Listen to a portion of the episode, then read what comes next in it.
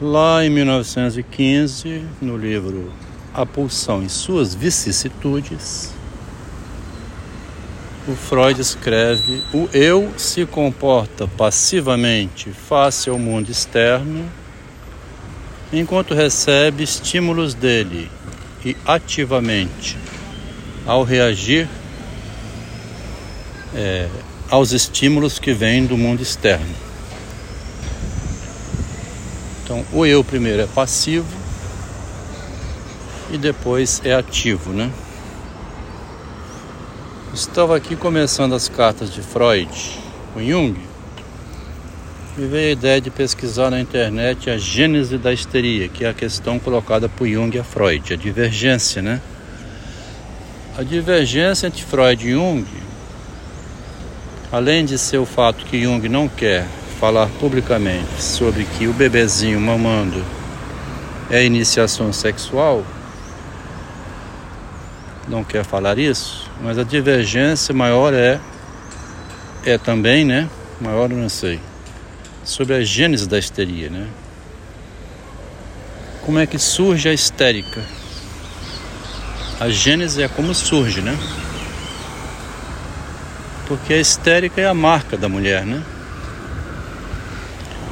Fragilidade. Teu nome é mulher. É a frase do Shakespeare. A histeria é a marca do feminino, né? Tem o homem histérico, o exibicionista, o vaidoso, o que quer tomar a frente nas aparências.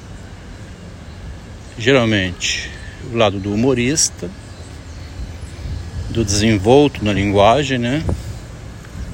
Lá dois anos atrás, no início, eu ficava com a impressão, uns três ou quatro anos atrás, que o Machado de Assis tivesse algum desvio para o lado da homossexualidade, porque é muito feminina a compreensão de mundo que ele tem, né? Então, ele é um escritor extremamente vaidoso, inteligente, muito racional, extremamente habilidoso com as palavras e descobriu uma psicologia nova pela linguagem. A vaidade né, já é em Machado uma psicologia, né? Então nós estamos aqui nesse embate, agora surgiu é, a origem da gênese, né? A origem da, da histeria, a gênese da histeria. Lendo essa passagenzinha aqui do ativo e do passivo, né? A passividade em relação ao exterior e a atividade e também a questão do narciso, né, da imagem, da vaidade. Agora podemos combinar uma frase lá do Lacan do Aturdito que diz o enigma da esfinge, né? Decifra-me ou te devoro. A mulher gosta de provocar ser decifrada.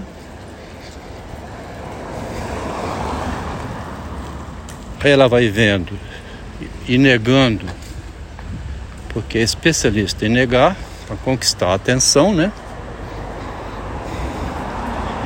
Provocar o mestre a trabalhar por ela, mas ela negando provoca o enigma, né? De ser decifrada. Ninguém decifra uma mulher, né? Comecei um capítulo ontem sobre as musas dos escritores. A mulher, quando se acomoda como esposa, junto com o marido empreendedor, forma uma família e ela é um pouco mais pacífica ali, né? Aquela função de não causar tanto assim um rebuliço na mente do homem. Mas existem aquelas que a gente estava vendo ontem, uma delas, esposa do Saramago, que é a mulher irrequieta, né? Ela deixou um médico com filhos, porque era mais vantagem para ela ser esposa de um escritor. Ela também queria escrever, era escritora. Esse sujeito depois é abandonado por ela e ela procura o Saramago com quem se casa.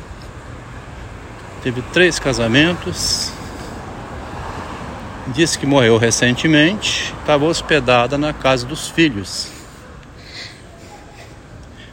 Quer dizer, na velhice, a vovozinha tem aonde se resguardar morando com seus filhos, o que é diferente para o homem, né? Como conta Guimarães Rosa na terceira margem do rio. O destino do homem como ele é quase inútil dentro de casa, quando vai ficando velho, ele é um estorvo, né? Porque a mulher, pelo menos a vovó, assim, ela cuida dos netinhos, faz o almoço, vai envelhecendo junto. Algum afeto tem. E outra coisa, parece insano, né? Expulsar uma pessoa de casa como eu fui expulso agora aos 63 anos. Um velho, né? Parece insano, mas ainda é aceitável. A sociedade ainda admite, né? Vai procurar outra família, vai procurar outra, né? Vai começar de novo, vai viajar, vai pescar. Cala essa boca que está falando muito. O velho é expulso assim. E a mulher não, a velha se é um, um, um ultraje expulsar de casa um velho, mas ainda acontece, a velha, né, ser expulsa de casa é deve ser tido como um crime. Então a Isabel, né, essa mulher do que largou um casamento com filhos para seguir um escritor, é essa mulher que chama as musas, né? Deve ter deixado detonado aquele primeiro médico que a gente não sabe quem é. O inferno que ela causou na vida dele, abandonando tudo, né? Talvez também na convivência, não transformou o médico em um escritor. São as musas da literatura, né? Aí o textinho lá cita várias outras que provocaram os homens esse capítulo que eu estou pondo. Esse capítulo é essencial no meu livro autobiográfico, né? Eu só somente sou quem eu sou porque morei com uma musa, né? Dessas que detonam a cabeça da gente. Então eu estou aqui na Gênese da histeria porque eu vim da engenharia para psicanálise. Minha origem não é psicológica nem psicanalítica. A rigor, comecei mesmo a enfrentar esse desafio que é o estudo da subjetividade e do narcisismo depois de, 1900, de 2014, com 56 anos. Então, a gênese da histeria que me interessou aqui, eu escrevi num textinho hoje, começa assim: a perda do eu. A pessoa só irá fazer espelho no sentido de fazer imagem para si mesma quando estiver com alguma lucidez, sobriedade, percebendo que agindo de outro modo estaria perdendo seu eu. Bem genérico, né? Bem genérico essa, essa introdução. Trabalhar para engrandecer o eu do outro ou trabalhar obedecendo a doutrinas são formas de perder o eu. O Freud imaginou uma doutrina para ele mesmo e acabava indo na direção de perder o eu dele, né? O Freud nem seguia doutrinas externas. Mas a doutrina inicial que ele criou para ele tinha um equívoco nela.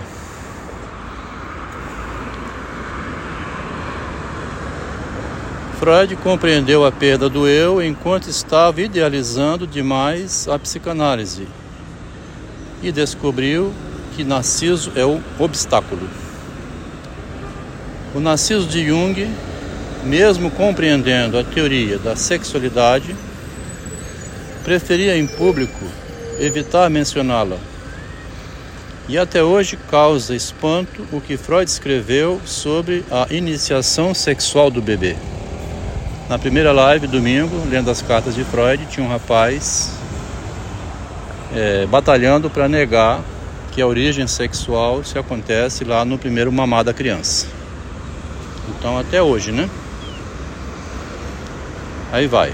Freud escrevendo: Quem vê uma criança largar satisfeito o peito da mãe e adormecer, com faces rosadas e um sorriso feliz, tem que dizer que essa imagem né, é exemplar para a expressão da satisfação sexual na vida posterior. Qual a associação do Freud? Então a necessidade de repetir a satisfação se separa da necessidade de nutrição, necessidade que é inevitável. Quando os dentes aparecem a alimentação não é mais exclusivamente sugada e sim mastigada.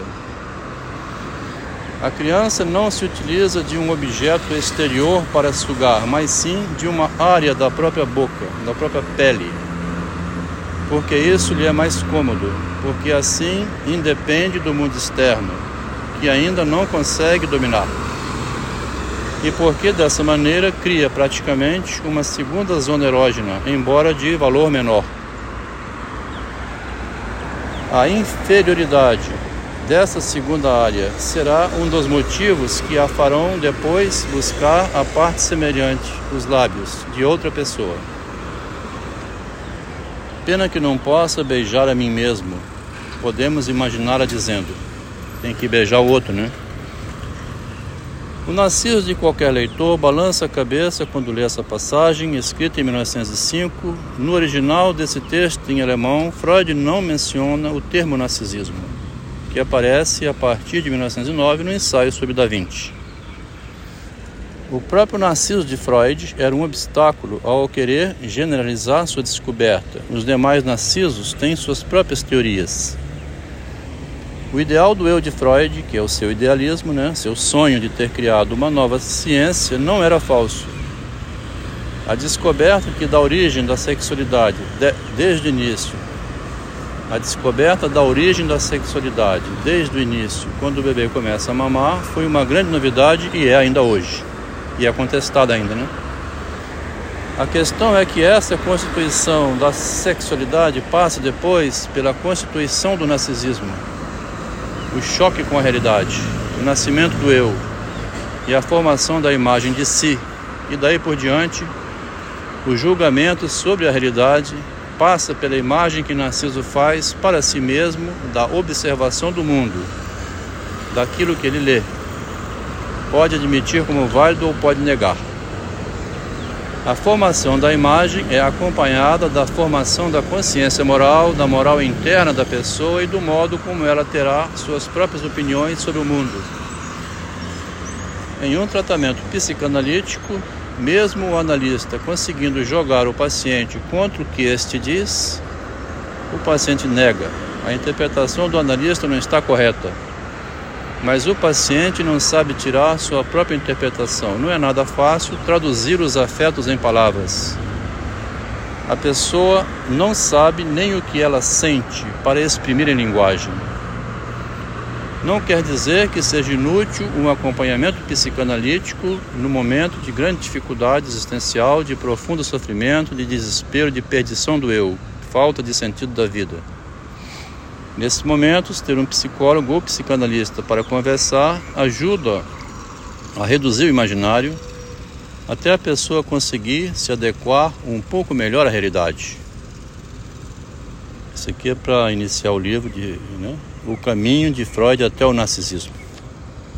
Então você vê de onde que vem a nossa origem? A origem vem de fora.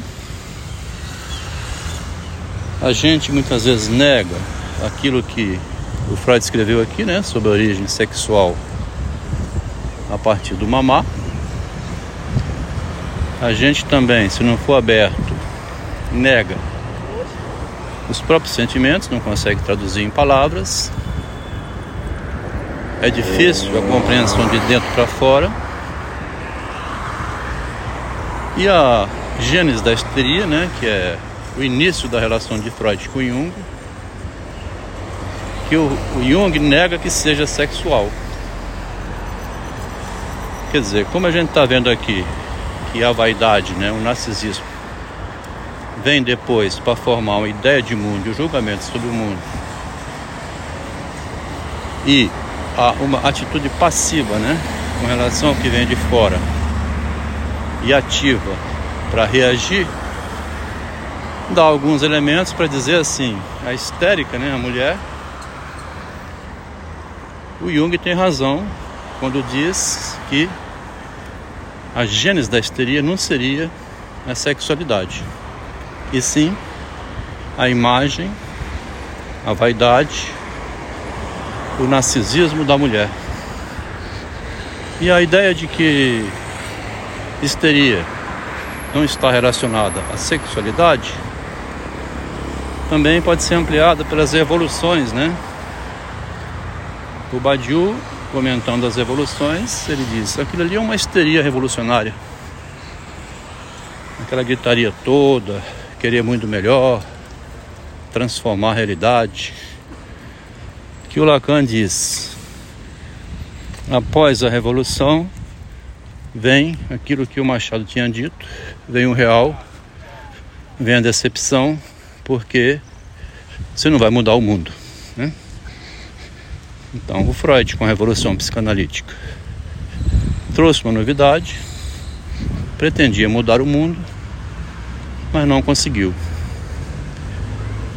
A gênese da histeria, então, a gênese da mulher, né, da histérica, estaria no secundário, naquele momento em que a imagem, né, é para ela tudo.